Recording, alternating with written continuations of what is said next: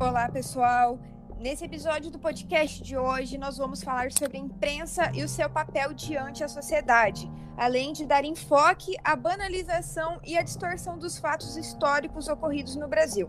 Será feito pelos alunos do primeiro semestre do curso de licenciatura da UFMT. Os participantes aqui presentes são eu, Giovana Baioco, Ana Caroline Guia, eu, Fernanda Aldavi, eu, Laísa Sussai, eu, Victor Azambuja, eu, Raquel Rocha.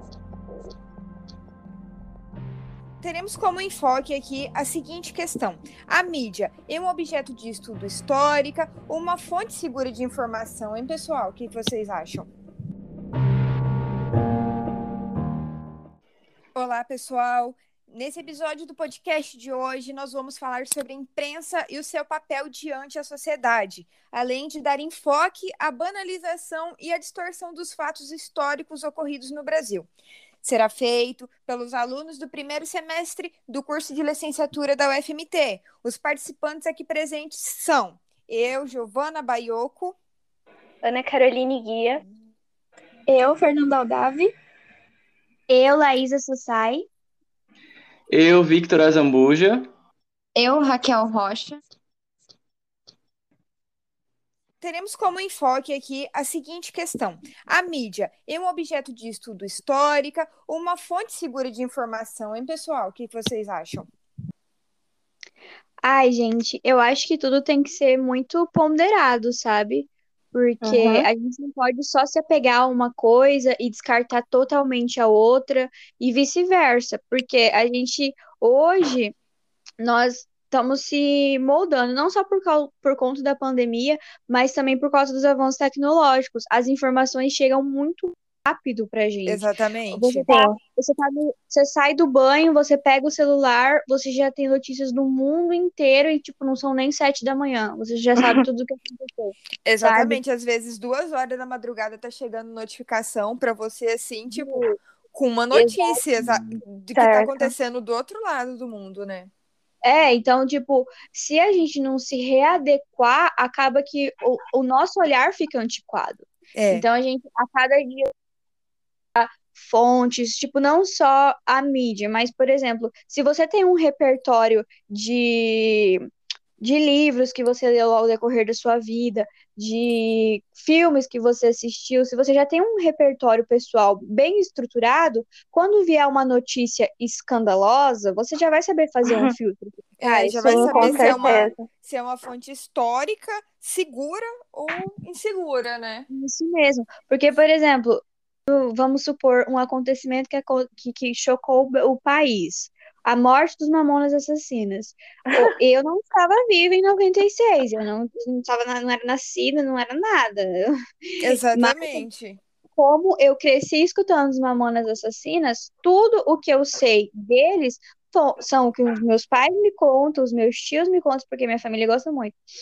E o que eu assisti no YouTube de reportagens antigas. Reportagem no Fantástico, nacional, quando a, o avião caiu, que entrou o plantão da Globo, aquele, aquela musiquinha emocionante, Sim. que dá até um Começa assim, todo mundo para o que tá fazendo e vai se olhar.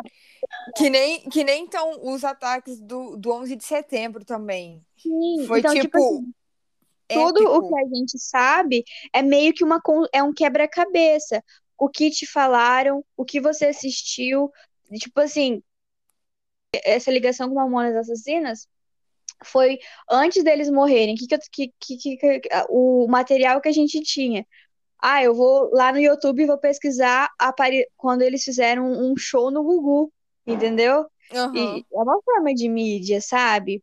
Aí, com por certeza. exemplo, a Gi falou do 11 de setembro. Eu tinha muita curiosidade também, quando era mais Sim. nova, até hoje eu tenho. Aí, o que eu sei é minha mãe me falando no colo, dando de mamar, a e ela tava assistindo televisão. E aí começou, né, o plantão da Globo falando, não sei o quê. E aí ela, no que ela olhou pra televisão, ela, olha lá, ela falou bem assim, olha lá. E aí tava vindo outra, é. o outro avião pra segunda torre. E uhum. tipo, a, o que ela viu foi através da mídia. Essa lembrança que ela tem hoje, ela tem 40 anos, na época ela tinha 20. ela falou que ficou marcado na cabeça dela. Isso é um fator histórico, né? Com Isso é um certeza. Teve importância, né? Tem, É tem importância histórico. até hoje. Individual, Uhum. na cabeça dela, é um negócio individual. Foi um fato histórico, na cabeça dela foi um negócio muito marcado. Ela comigo no colo, assistindo televisão, aos 20 anos de idade, ela olhou pra mim, ela fala que ela olhou pra mim, olhou pra televisão e falou: Olha lá, eu acho que tinha, tinha outras pessoas, eu não sei se ela tava na farmácia ou em casa, porque eu morava em cima da farmácia. Aí ela falou: Gente, olha lá, e veio outro avião e bateu na torre. É, essa memória individual nela só foi possível através da Rede Globo, que era o que estava ligado na hora Aham. sabe?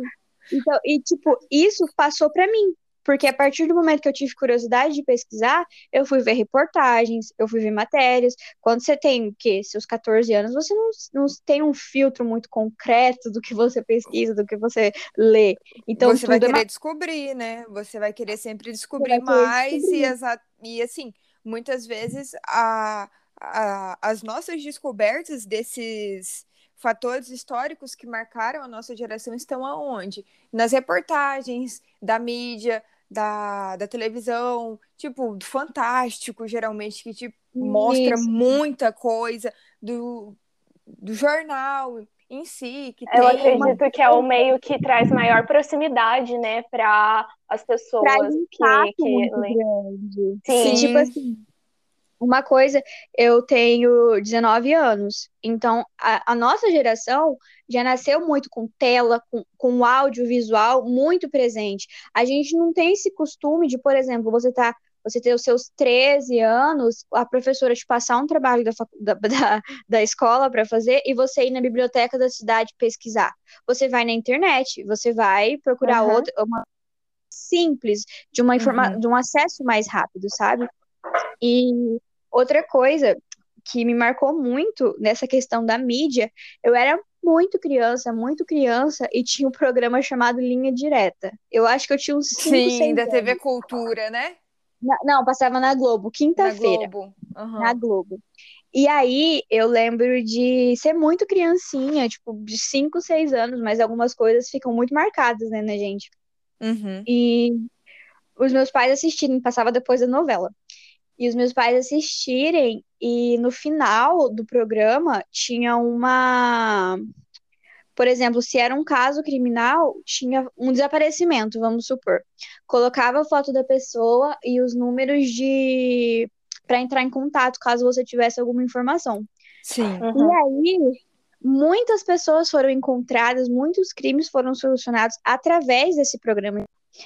Aí, tipo, esse programa solucionou muitos casos e tal. E eu lembro de, acho que mais ou menos há um ano, dois anos atrás, eu tive curiosidade, porque de, eu lembrei, sabe, esses flash, eu lembrei desse programa, e aí eu fui pesquisar e tal, e eu vi que muitas famílias tiveram os casos solucionados através dele. E hoje, esse programa, ele é tipo um marco na, na, na Rede Globo por causa dessa, desse mérito que eles conseguiram de solucionar crimes que a polícia estava há anos tentando solucionar e não conseguia. Então, ele ficou marcado historicamente, não só na Rede Globo, mas também na vida dessas pessoas, né? Que uma se- contribuição, né, muito grande. Nossa, demais, né? Se eu não me engano, eu posso estar muito enganada, mas eles ganharam algum prêmio por causa disso, porque foram muitos casos, muitos casos. E isso, querendo ou não, é um marco histórico. É um, Sim, é Com um- certeza. se um jornalista for pegar para estudar, se um historiador for pegar para estudar, E querendo sim, querendo ou não, é uma fonte meio que segura, né, de Sim. informação.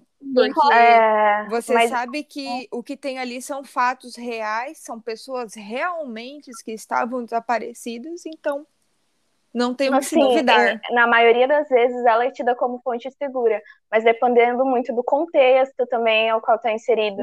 Se for assim, Exatamente. por exemplo, uma, uma mesma notícia, uma mesma reportagem que é noticiada aqui no Brasil, que aconteceu aqui, ela não vai ser repassada, por exemplo, em outros países, Canadá, forma, Estados né? Unidos. Exatamente. Sim, da mesma forma. É, o contexto local, ele influencia demais também nessa, nessa questão do repasse da informação e tudo mais. Aí que a gente entra nas fake news, né? Nas chamadas fake news que são mal, assim, da, da atualidade, assim, ao meu ver. E eu acho que, por exemplo, a gente, a nossa geração, essa geração nascida no final dos anos 90, começo dos anos 2000, a gente está passando pela transição. Os nossos Sim. filhos, os nossos netos já vão ter um olhar para a mídia totalmente diferente do diferente. nosso, muito mais diferente do que os nossos pais têm. Com certeza. Uhum. Porque, tipo assim, que nem no começo que eu falei sobre ter um repertório pessoal e saber fazer um filtro, cabe a cada indivíduo. Só que, por exemplo, os meus filhos vão ter muito mais acesso à informação do que eu tenho hoje. E hoje eu já me acho uma pessoa extremamente privilegiada. Porque se, por exemplo, é... tem uma eleição para vereador aqui na minha cidade, eu consigo na internet puxar a ficha da pessoa. A ficha da pessoa, a gente tem todo acesso, né? Isso, coisa que há 20 anos atrás já não tinha como. Porque você sabia eu sobre que... era pela boca do povo. Uhum, eu acho que são meio que contrapontos. Ao mesmo tempo que a gente tem muita facilidade em ter acesso às informações, é, isso faz com, com que, de certa forma, as pessoas caiam num certo comodismo. Exatamente. Aceita tudo que está ali lendo. Não se questiona, apesar de ser uma fonte segura, não tem esse, esse olhar crítico, né? Principalmente no que vocês falaram, período eleitoral, por exemplo. Uhum. A pessoa, ela tem esse acesso, mas ela quer ir até esse acesso, ela quer se questionar, realmente ver se aquilo que ela está dizendo é realmente verídico. Muitas vezes isso não ocorre. As pessoas caem num comodismo e aceitam aquilo que é mandado no WhatsApp. Ah, porque foi mandado no grupo da família que foi meu tio que mandou. Entendeu? E nesse ponto, a gente entra num, num quesito muito bacana, tanto que a gente já até falou nas aulas da professora, é, que assim, tem pessoas hoje em dia, em pleno século XXI, nos atuais anos 2020 e 2021, que pedem a volta da ditadura militar. Ou seja, são pessoas que não têm um embasamento histórico daquilo tudo que aconteceu. Exatamente, exatamente. Entendeu? Uma coisa muito palpável que a gente pode ver que não aconteceu.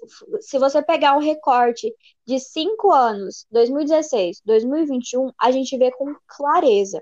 Vamos Exatamente. colocar lá em 2014, quando começou a Lava Jato. Uhum. Nossa, Uhum. O Jornal Nacional era recorde de audiência, porque trazia Sérgio Moro, trazia as etapas da investigação e não sei o quê. Em 2016, eu lembro O até hoje, impeachment. que eu cheguei da escola e tava tendo a votação do impeachment. Nossa, Nossa, eu também lembro. Eu também, gente. A Globo era o cristalzinho do Brasil.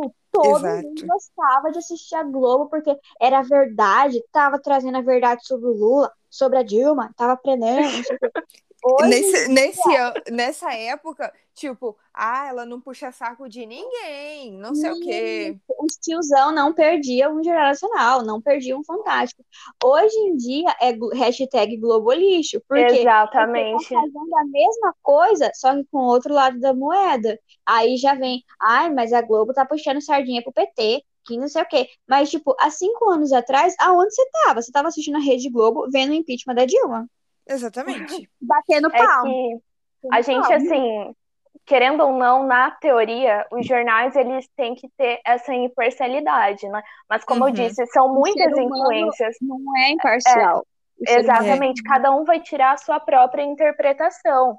A, a, a, a base da- de um telejornal, de do meio de comunicação, assim, da mídia, é passar a informação. Cabe a cada um de nós interpretar, né? E muitas Exato. vezes o que acontece é a ausência dessa interpretação. Não tem. O público Isso, não, não faz esse essa- filtro, esse sabe? ponderamento. Uhum. Tipo, E assim- Pode falar, Gil. E assim, é que nem a gente tá falando, é muito influência, gente. Vocês vê o tanto de influência na época do impeachment. Eu me lembro, eu já morava aqui em Cuiabá sozinha, tudo mais. Eu estudava de manhã. Aí à tarde eu lembro que eu fiquei assistindo o dia inteiro o, a votação do impeachment, porque aquilo naquele momento me chamava atenção e eu sabia que mais para frente isso ia servir na minha vida. Aí Uhum. hoje em dia as pessoas falam: "Ah, os meios de comunicação são isso, são aquilo". Se a gente bem parar para pensar, houve um retrocesso. Porque na época da ditadura militar, na época da ditadura militar, qual foi um dos principais atos constitucionais? O AI-5. O AI-5. Repressão total. Repressão total, entendeu? Então isso faz a gente trazer meio que uma analogia para os dias de hoje. Entendeu? Uhum. Gente, uma coisa que eu acho que nós que estamos iniciando a nossa vida acadêmica e tipo, e além de estar iniciando a nossa vida acadêmica, a gente está num marco, a nossa geração, ela é um marco entre o obsoleto e o novo. Nos anos, Sim. imagina há 20 anos atrás, se por exemplo, eu tô em Comodoro, a Ana tá em um- uma casa, a Gi tá em outra, e a gente estaria produzindo esse conteúdo há 20 anos atrás. Isso seria impossível.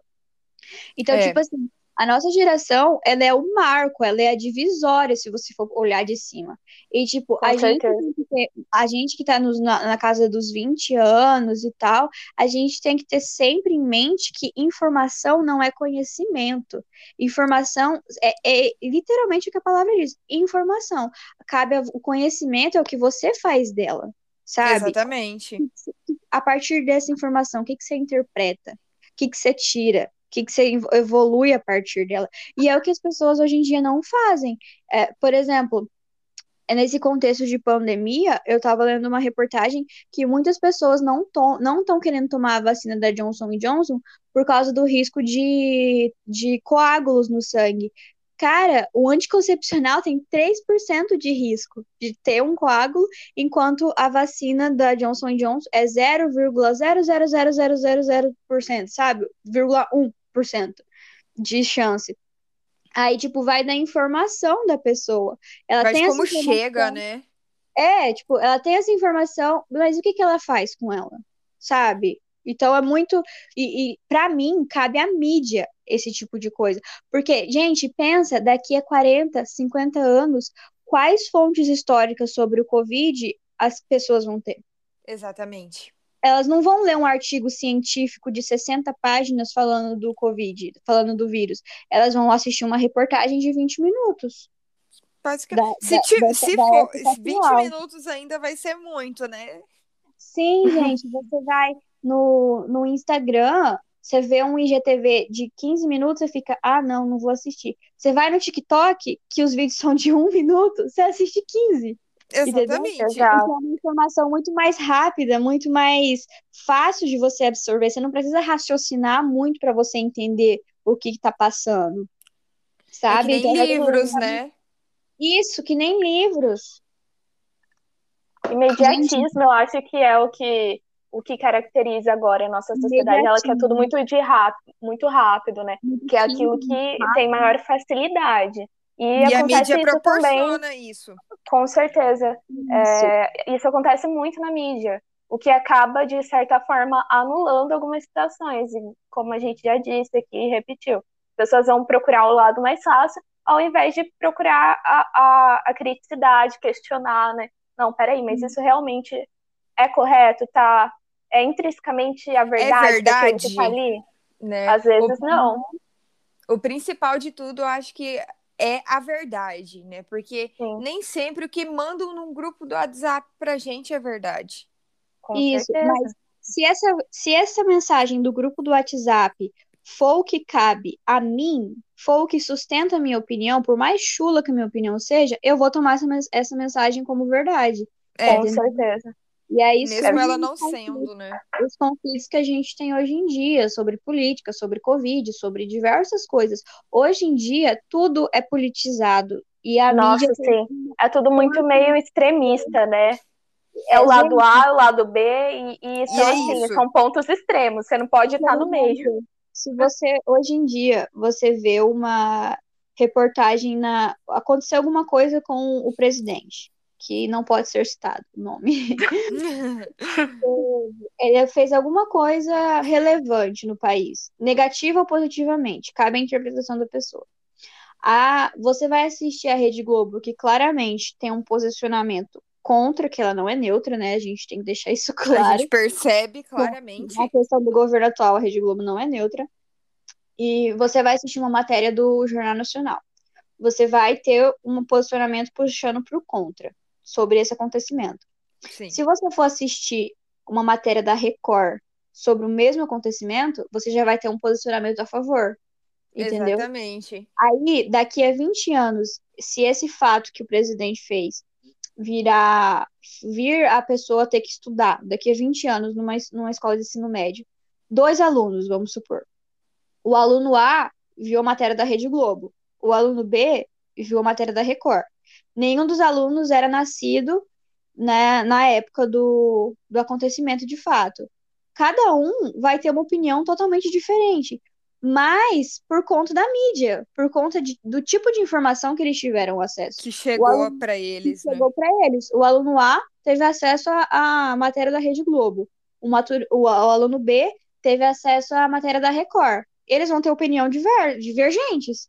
Pelo Totalmente. fato que eles não eram nascidos, que eles não tinham, não presenciaram, entendeu? Porque o contato que eles tiveram foi a partir da mídia. A mídia A puxou sardinha, a mídia B puxou contra. Então a opinião deles vai ser formada a partir disso, entendeu? Sim. E eu acho que isso a gente entra num, num ponto muito importante, como eu já havia retomado, para o assunto da ditadura. Entendeu? Uhum. Porque muita gente. Teve gente que viveu lá atrás. Teve gente que falou, não, foi bom. Beleza. Uhum. Aí teve gente que viveu lá atrás também que falou assim: não, a ditadura foi ótima. Nós não vivemos nessa época. Uhum. Então, é uma coisa que, tipo, a gente não viveu, a gente não presenciou, então a gente não sabe. São só relatos, né? A gente a tem gente... é a partir das informações que chegam pra gente. Pelos meus conviver, históricos, né?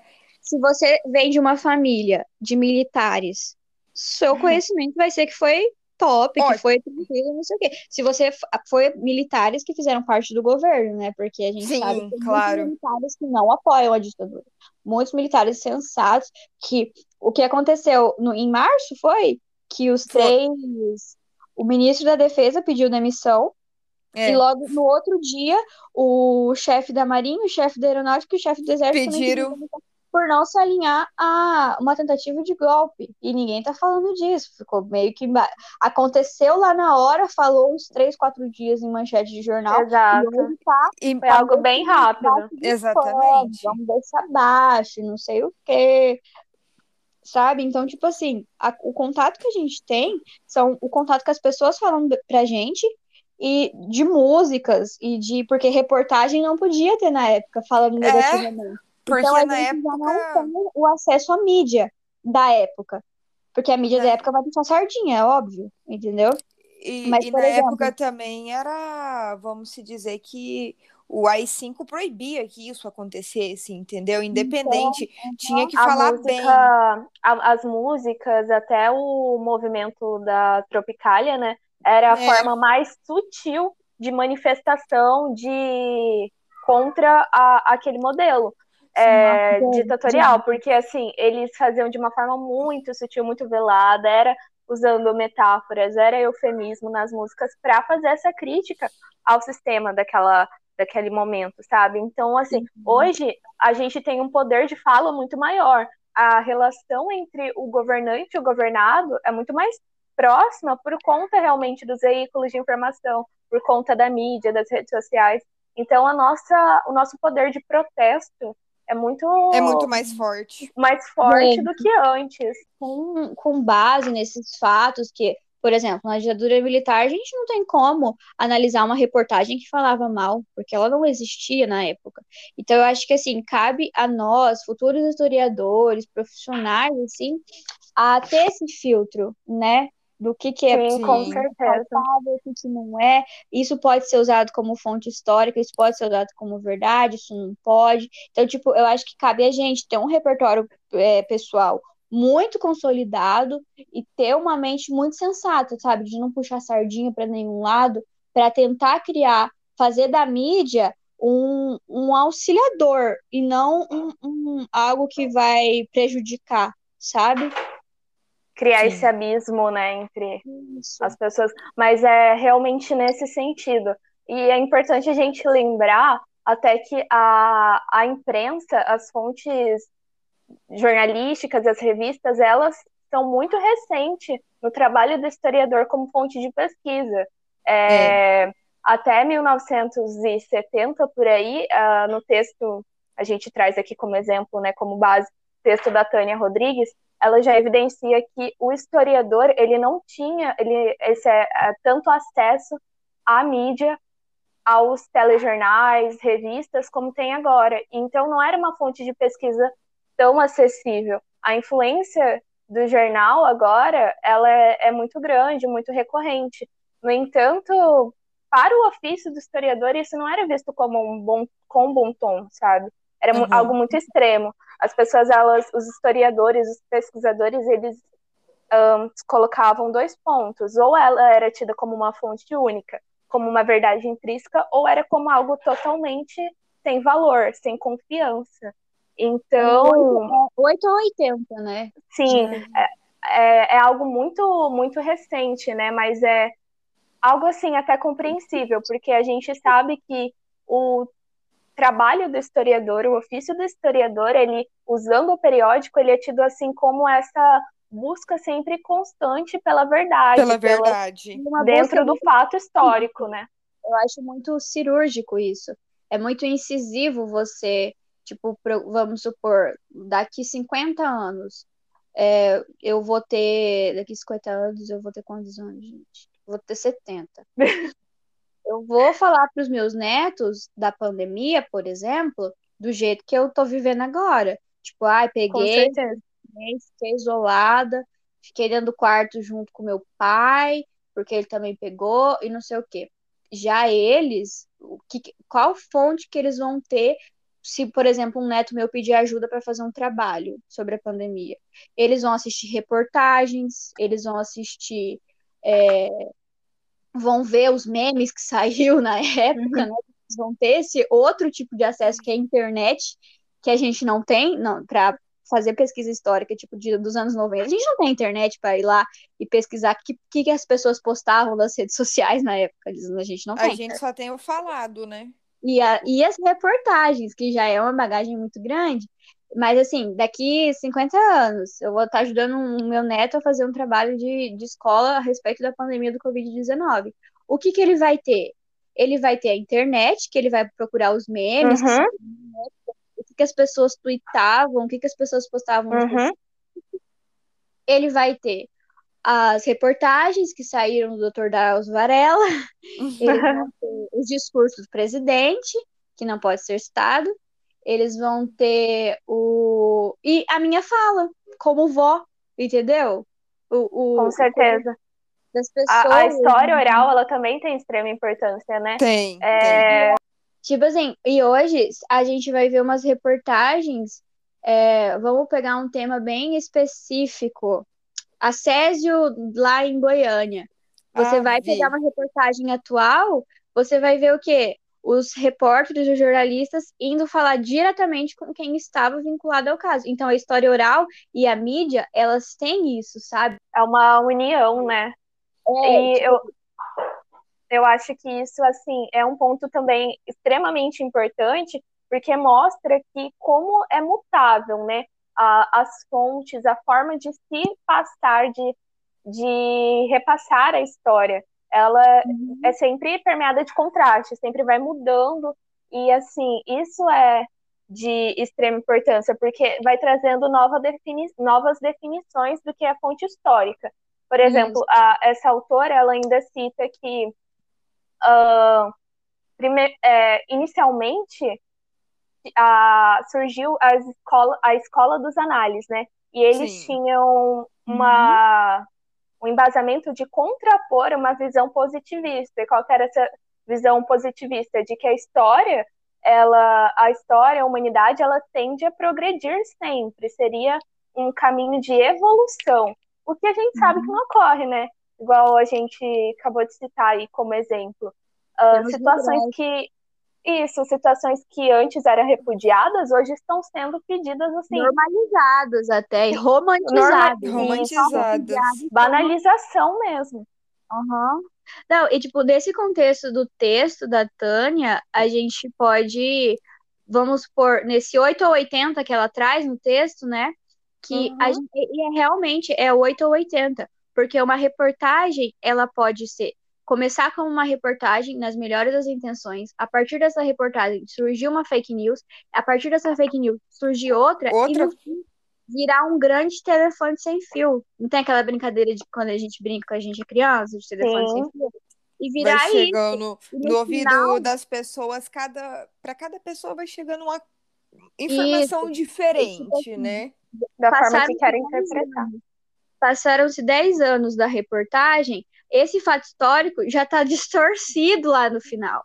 Não sabe nem realmente qual foi a verdade que aconteceu. Como é que foi, não sei o quê. Como hoje, gente, a gente, essa semana teve a morte daquele menino, daquele cantor. Sim. Do, MC. Tipo, todo mundo tá contando uma. Uma, uma, uma versão verdade. diferente.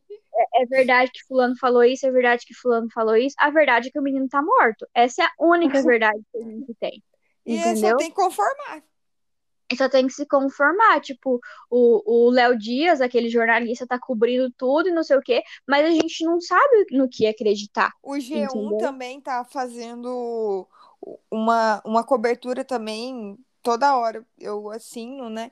Aí aparece uhum. uma notificação aqui a todo momento sobre uma coisa diferente ah, um que descobriram um adentro que eu gostaria de fazer aqui, que para os nossos colegas que vão estar escutando esse podcast, é, nós, como universitários, a gente tem acesso a jornais, assinatura de jornais gratuitamente, tá?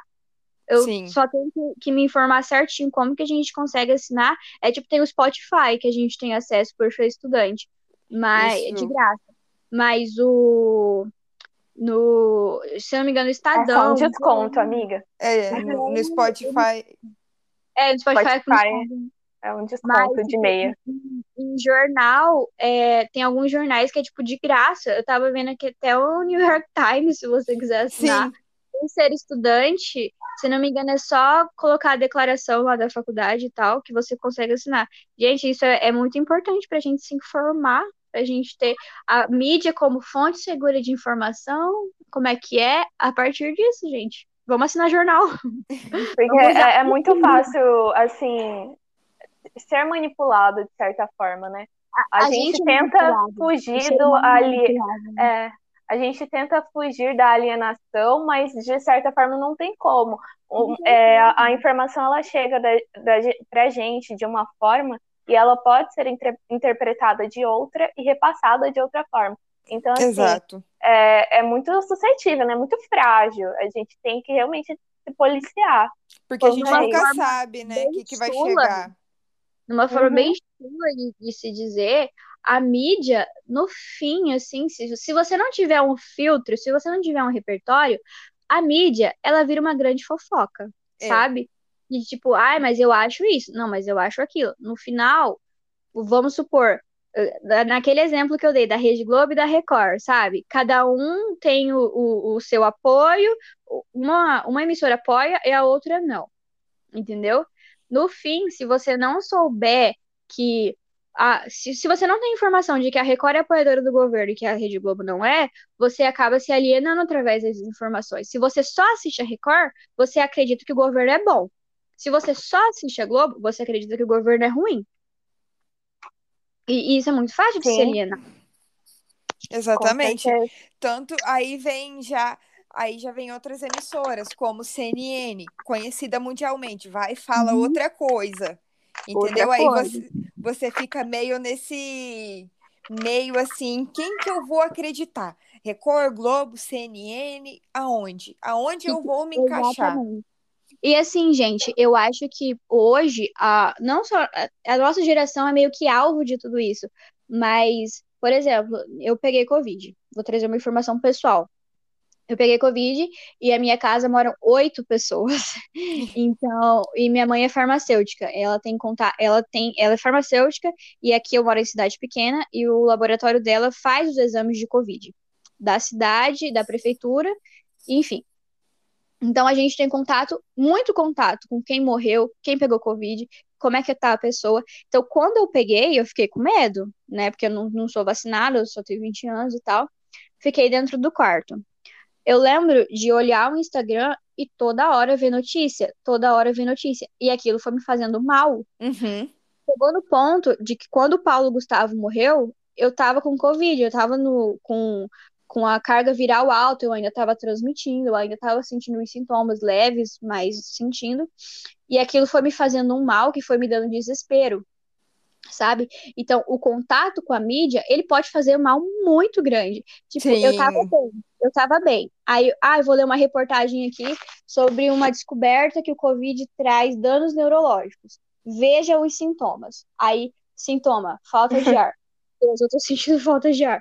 Visão turva. Meu Deus, a minha vista tá turva. Entendeu? Você vai fazendo, você vai meio é. que encarnando. O contato que a gente tem com a mídia, ele é tão grande que você ele começa a, a ser introduzido dentro de você. De você. E você nem tá sentindo tudo aquilo, né? Tá sentindo, sabe? Tem que se policiar demais quando você tá em contato Sim. com esse tipo de informação. Principalmente no contexto da pandemia, né? Então, o que, que eu fiz? Eu gosto muito de ler, então eu peguei as notificações de todas as minhas redes sociais, tirei as notificações, sabe? De WhatsApp, de tudo, tudo, tudo, tudo, tudo. E, e fiquei praticamente um, uma, uma, um homem da caverna, sabe? Eu só peguei meus livros. Eu li Harry Potter, eu li tudo que não tinha nada a ver com, com o contexto atual, que não tinha nada a ver com notícia, com tragédia, com nada, sabe? Peguei para ler coisas que eu não que não necessariamente me fariam raciocinar, sabe? Que me tirariam do contato com o planeta Terra. E Sim. isso me fez um bem, sabe? Tipo, assim como você se informar é muito importante, você dosar essa informação é muito importante também. Você saber o que você lê, você saber que tipo de mídia você está tendo contato, porque a mídia ela pode ser muito boa como, como fonte histórica, como objeto de estudo, mas ela também pode ser muito suja, sabe? Sim, ela pode sensacionalista, ser, tanto é que no jornalismo tem uma, um termo chamado jornalismo amarelo, que é, é esse jornalismo social, é, sensacionalista, que tudo aconteceu uma coisa, já coloca um, um negócio muito maior, assim, É, sabe? já vamos meio que fazer um conflito com isso, para ver o que, que as pessoas vão falar, já vamos armar um, um conflitinho ali para ver qual vai ser o posicionamento. Então, gente, e tipo, nesse contexto da mídia, é, a gente vê o quanto as pessoas ficam alienadas por falta de conhecimento mesmo, sabe? Porque, Sim. como a gente estava falando, na época da ditadura, você não tem uma reportagem do Cid Moreira falando mal do, do Exatamente, governo, né? Até porque entendeu? não podia. Então, por falta disso, hoje, é, eu, par, eu parto do pressuposto de que qualquer democracia é uma democracia ruim é melhor do que qualquer ditadura, né? Do que uma ditadura boa. Então, é, hoje a gente vê que por falta de conhecimento histórico e por falta de filtro nas informações, é, a gente chegou num ponto aonde tem pessoas fazendo passeatas pelo, pela ditadura militar, né? Então, Sim. Por que, que vocês acham que isso acontece? A, né? a mídia tem poder sobre isso, das pessoas quererem abandonar a democracia tipo, e ir a um a, um governo totalitário, a mídia tem poder sobre isso. E, tipo, o porquê? O que leva as pessoas a fazerem isso? Porque, para mim, é insanidade. Mas... Pra mim também, né? Porque que, tipo, as pessoas interpretam a intervenção como uma forma boa. Sim, da onde a gente sabe? já viu isso? Aonde que isso é efetivo? Tipo, ditadura militar. Por quê? Então, meninas, o que, que, vocês acham em relação a esse tema? Fernanda, Raquel, o que, que a gente vai trazer aí para discussão agora? Eu acho que é muito importante a gente trazer para o debate sobre como o ofício do historiador vem sendo cada vez mais desvalorizado, principalmente nos tempos de hoje, em que cada pessoa, de certa forma, tem uma rede social na palma da mão e se acha no direito de produzir conteúdo e acha que pode fazer isso e passar esse conteúdo, entre aspas, para frente. Sim, é essa avalanche de informação que acontece graças à internet, né, que é um novo veículo de mídia com uma com um alcance infinito. E todo, qualquer um pode, como você disse, é, ser um criador de conteúdo, ser um criador de um tipo de imprensa, escrever um, um pouco a história, né? Sim. Sim. É, essa produção de muita, muita mídia, muita informação, acaba que a gente fica cada vez mais atolado nesses, nesses conteúdos, né? E nem sempre a gente consegue distinguir o que, que é útil E isso esbarra na, na, na, questão da, da mídia como um quarto poder, né? Que a gente já discutiu e tal. Mas como é, como é que a gente enxerga essa questão da banalização mesmo dos fatos em relação a esse tanto de produção informativa que a gente recebe? Como a, as, essas informações são banalizadas ou distorcidas? É, a autora ela fala, fala uma coisa muito bacana sobre a, a, imprensa, né? Ela fala que a imprensa ela seleciona, ordena, estrutura, narra e dá uma determinada forma aquilo que se é digno de chegar até o público, mas isso não acontece com a imprensa, né? Com a imprensa entre si, a, no, a nova imprensa que é todos e tudo. É, tudo é muito banalizado, tudo é muito falado por cima, nada é aprofundado às vezes, uhum. e, e, isso traz um, um, um ar de informação muito raso, as pessoas se tornaram muito rasas em assuntos muito em assuntos importantes e acabam acreditando em muita coisa que às vezes a famosa fake news, elas acreditam em tudo que ouvem e repetem tudo que ouvem e isso vai se transformando em uma onda gigantesca e não para. É, eu acho que é isso mesmo. As pessoas falam aquilo que elas querem falar, elas passam essa informação é, errônea e aí elas vão passando para frente e fica essa bola de neve, as pessoas só passando para frente esse, essa desinformação, né? É aquela uhum. famosa é, mensa, aquele reportagenzinha de um site duvidoso que a sua tia coloca no grupo da família sobre é. uma nova doença ou uma coisa extraordinária que é. não é real.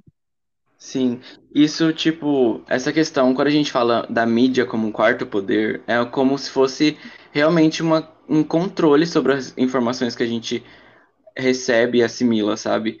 Ah, como a mídia impacta, tipo assim, transformando uma notícia ou limitando o que essa notícia expõe pra gente. Em relação ao nosso tema principal, que é a ditadura, é, e os fatos da ditadura, como a gente entende, como a gente estuda hoje, em vários níveis, tipo ensino médio ou superior, sei lá, como isso é, afetado mesmo. E porque é tão banalizado a questão da realmente da ditadura, do, do terror, do autoritarismo, da repressão desse momento, né? E muitas pessoas a é. gente vê é, várias é, distorções, por exemplo, a gente vê alguns grupos atuais, sabe, pensando como grupos daquela época de 64, da década, né? 64, 70, do, do período assim mais crítico. Tipo, a gente teve aquela marcha, né? Marcha da, marcha da família com Deus família, verdade. É. Foi feito em Sinop, inclusive, pertinho da gente. Teve uma Isso releitura é dessa marcha. É, para mim é tão atual. Algumas pessoas parecem que estão reproduzindo isso, sabe? Mas assim, é só um momento. Sim, é que são pessoas que representam a sociedade, né? Deputados, senadores, Sim. trazendo esse, esse, trazendo esse debate de uma forma tão ingênua, tão errada, que acaba que isso é levado para a sociedade, né? Recentemente, Sim. o Eduardo Bolsonaro, né, da nossa querida família Bolsonaro, fez um tweet super, super assim, dentro do contexto, né? Lá no Chile tá não tendo algumas revoltas e protestos, ele disse que se o Brasil chegar a esse, esse nível, né, será necessário uma nova AI-5, tirando sarro de uma, de uma dor tão uhum. grande, de um momento tão doloroso da ditadura militar, né, que foi o um momento em que o presidente teve um controle quase limitado dentro dos poderes políticos, pra, travou o Congresso e é uma coisa tão problemática e levantada de uma forma tão errônea num, numa rede social entre né? crianças, né? Vão repetir tudo isso. Sim. Tipo, além de, eu acho que nem, além de banalizarem essa, essa, essa história, também tem a questão de tentar sistematizar isso, né? Quando as pessoas, tipo, pedem a volta desse regime militar, a volta da repressão, da tortura, por exemplo, sabe? Mano, a gente tem, é, a gente estudou outras coisas, tipo aquela, a instituição daqueles centros de de tortura, né, tipo COD, DOI, a gente viu que isso é uma sistematização da violência e da repressão e essas coisas estão se repetindo.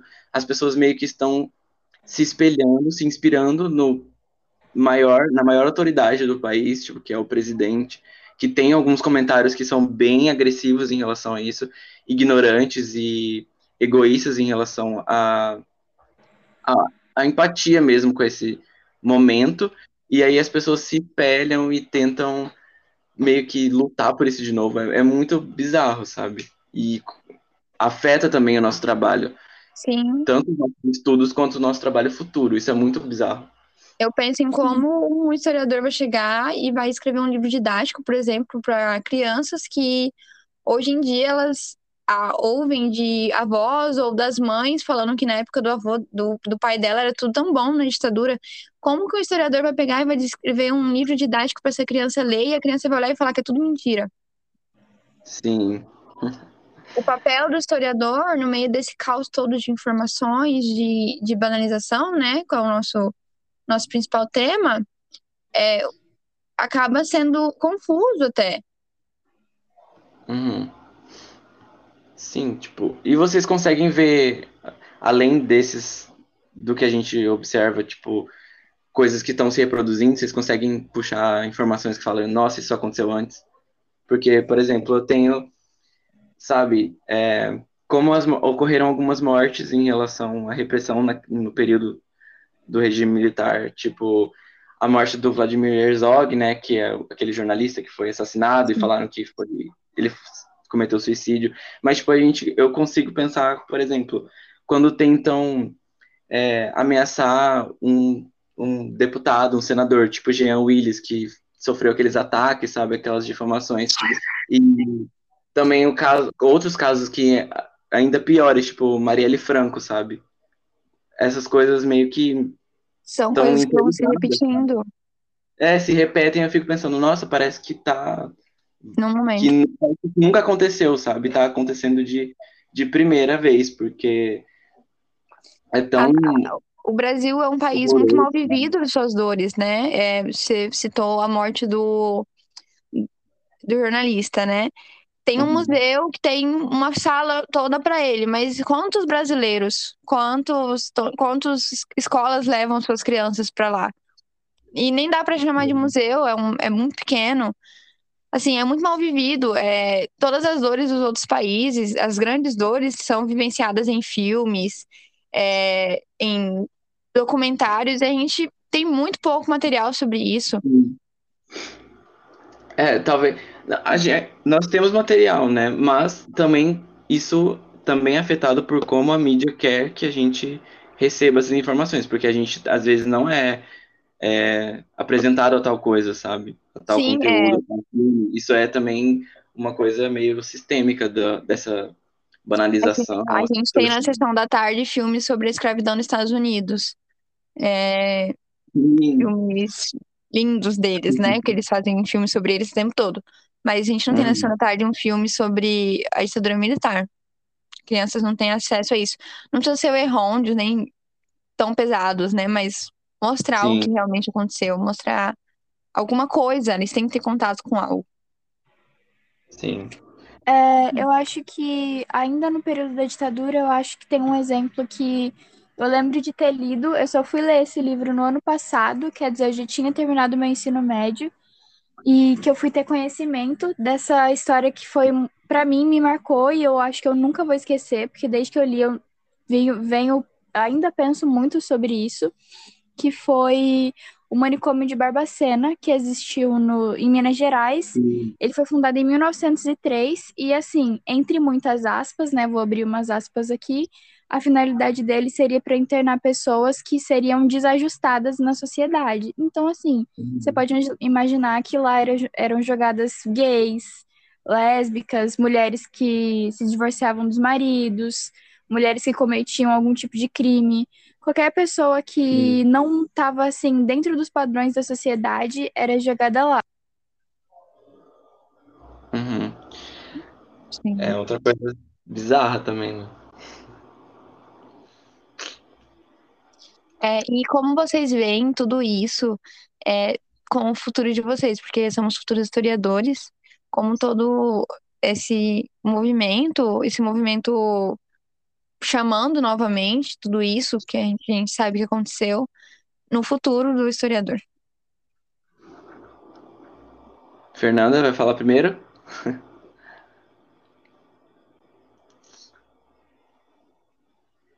Gente. Olha, assim, embora seja muito ruim as coisas que a gente percebe que se repetem, né? É, entre aspas, se repetem, a, a, sua maneira, da maneira da atualidade, acontecem semelhante, né, o que aconteceu, eu acho que isso meio que traz mais proximidade para as coisas que a gente estuda. Porque, óbvio, nós não estávamos presentes no, no momento verdadeiro, mas esses exemplos que a gente cita são coisas que a gente consegue é, colocar no lugar, né? É, meio que fazer essas comparações, eu acho que é, torna mais visível um quadro maior, entendeu? Do que está acontecendo e como sistematizar isso numa produção histórica, sabe? Por exemplo, se a gente for passar isso para outras pessoas, ensinar isso para outras pessoas, são exemplos reais que a gente está trazendo, atuais, entendeu? Pode ser mais palpável. Uhum. Então, acho que é mais fácil. Porém, é óbvio que se isso não tivesse acontecendo, seria muito melhor. E de qualquer história com fatos que não se repetem, entendeu? Que tá lá e não está interligado aqui, infelizmente. Sim. E vocês acham que a internet vai ser uma das novas fontes de pesquisa? Porque a, a imprensa, né, até certa, certa, dentro de certo ponto da história, ela não era uma fonte de pesquisa para o historiador. E se tornou. Então, a imprensa, né, uhum. com uma fonte de colocações verídicas e não verídicas, né, muitas vezes, pode influenciar o historiador, pode influenciar a pesquisa num todo, Sim, também. Acho que sim. A gente tá vivendo que sim, né? É. Eu. A ditadura. A ditadura está se refletindo na sociedade como um todo. E a, e a imprensa, ela carrega o que a sociedade, que a sociedade traz, né? Então, essa, essa sombra ainda, pra, ainda tá pairando por, por a gente e, e a imprensa alimenta isso eu gosto muito de lembrar de um momento, gosto de lembrar não, né? É um momento muito marcante na história do Brasil atual, em que o nosso atual presidente, na época, né, deputado, ele ele homenageia um ditador, um torturador da, da em, ao vivo na Globo, né? Durante o impeachment da, da Dilma. Uhum. E isso foi engolido por ministros da FTS que não falaram nada, por, é por pela população que não falou nada e por alguns que aplaudiram ele. E como isso transmite para as próximas gerações? Que esse discurso pode transmitir para vários setores da sociedade. Uhum. Sim. Eu acho que para uma análise final, é, a gente chega ao ponto de que sim, a imprensa ela, ela pode manipular, ela pode trazer benefícios, malefícios e é isso aí, Vitor. Uhum. Sim, para concluir, é isso mesmo. A imprensa é capaz de, de, de manipular, de alertar também, não há só pontos negativos nisso, só que a, uma boa parte disso é porque assim, nós já temos muitas produções sobre isso. Então, é, se a gente vê alguma coisa que pareça ser manipulado, banalizado, a gente já consegue pegar aquilo, consertar, é, construir sobre aquilo uma coisa que é mais é, justa, né, em relação a esse período, ao pensamento desse período, a, a própria sociedade mesmo, tanto daquele momento quanto atual. Dá pra gente consertar ainda. É, eu isso acho que, o papel do historiador é muito isso, né, trazer um pensamento crítico às pessoas. Sim. Real. Fernanda? Não, não acho que é isso aí. Eu acho que, em resumo, é isso mesmo que o Victor falou. Para fechar.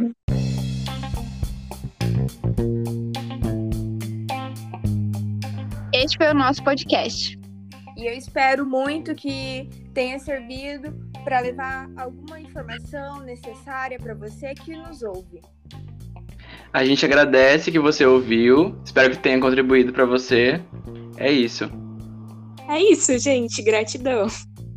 Obrigada, pessoal, todo mundo que ouviu. Um grande beijo e um outro grande beijo. Beijo. Foi lá.